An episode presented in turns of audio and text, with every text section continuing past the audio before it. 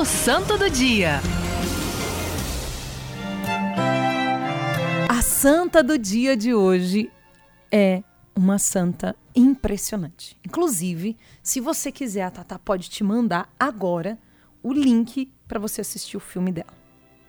Eu tenho certeza que ao final do filme você vai falar: Meu Deus, o Senhor me ama demais.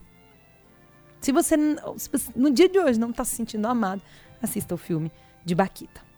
Uma menina que nasceu no Sudão, na África, 1869, que foi sequestrada quando tinha sete anos. Ela estava brincando com a, com a coleguinha dela, lá da aldeia, né, porque no, na, na, África tem diversas aldeias, né?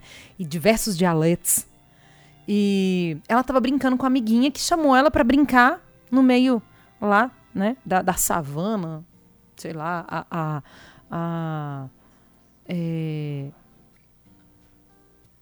Eu esqueci o nome do, do tipo Cerrado aqui no Brasil, lá é a savana, né? É, no Brasil não, em Brasília. E elas foram, nisso, muitos, não só naquela época, mas também ainda hoje, é, homens sequestraram esta menina e começaram a vendê-la. Vende aqui, vende ali.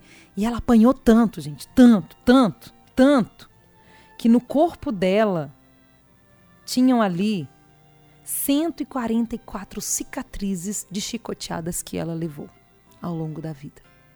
Mas não eram cicatrizezinhas como essas pequenininhas que às vezes a gente tem, não. Eram aquelas aqueles riscos enormes. Cicatrizes de surra que ela levou. E até os 21 anos dela, ela ficou nessa, vende para cá, vende para lá. Ela passou por cinco patrões que a fizeram escrava. E um grande milagre que aconteceu já na vida de Baquita foi: ela não teve a sua castidade violada.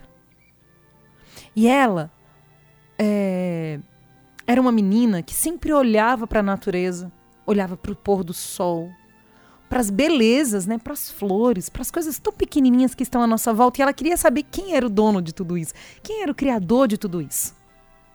Baquita já ali havia o desejo do conhecimento de Deus. Ela buscava já, a alma dela ansiava. Você, quando vê as belezas da natureza, elas te encantam, elas te impressionam. Quando você vê uma bela lua no céu, você contempla aquilo. Ou às vezes nós estamos tão voltados para nós mesmos, para o nosso celular, para o nosso mundo, que a gente não levanta mais a cabeça para ver as coisas que estão à nossa volta. E até essa idade, ela foi vendida de cá para lá, de cá para lá, e até que um cônsul levou ela para Itália, levou-la para Itália, e ela foi então morar em Veneza com um casal, e ela foi cedida para um casal amigo, né, dele. E ali na Europa, né? Ela que ganhou esse nome, Baquita, dada pelos donos dela, pelos escravos. Ela, gente, ela apanhou tanto que ela não lembrava o nome de nascimento dela. E depois dessa idade de sete anos, Baquita nunca mais viu a sua família. E ela ganhou esse nome que significava afortunada. E foi o nome que hoje nós a conhecemos também, né? Depois no convento das Canosianas. Can... Deixa eu só pegar o nome direitinho aqui das irmãs é...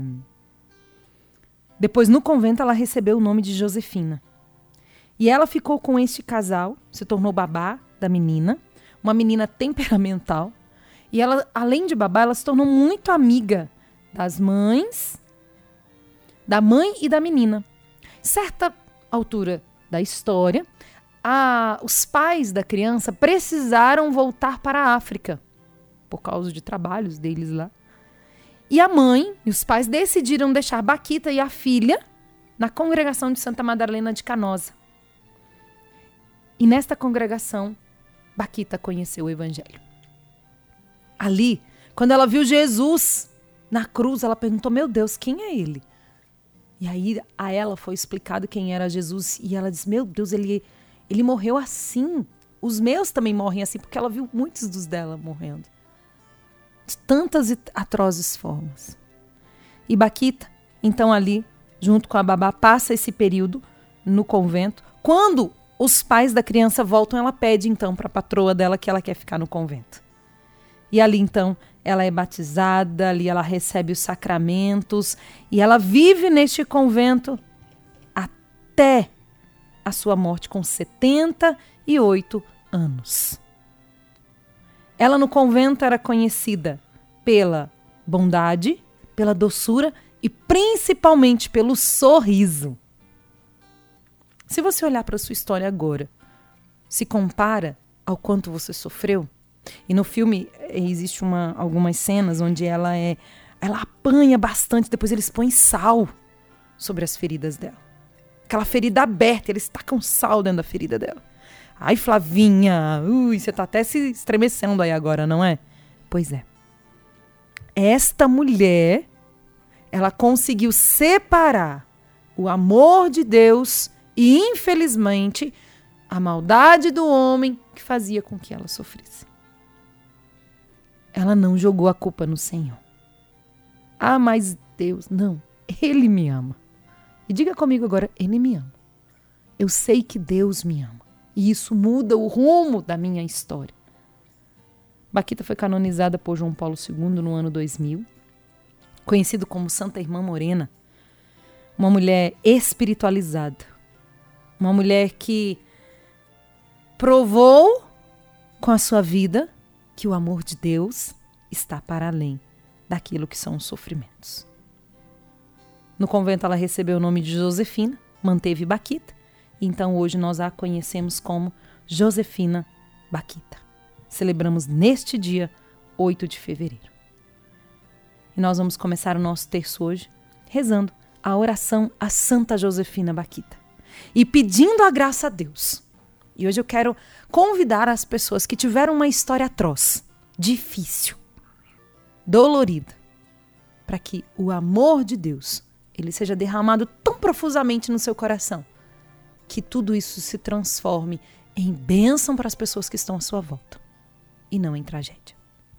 Santa Josefina Baquita, rogai por nós.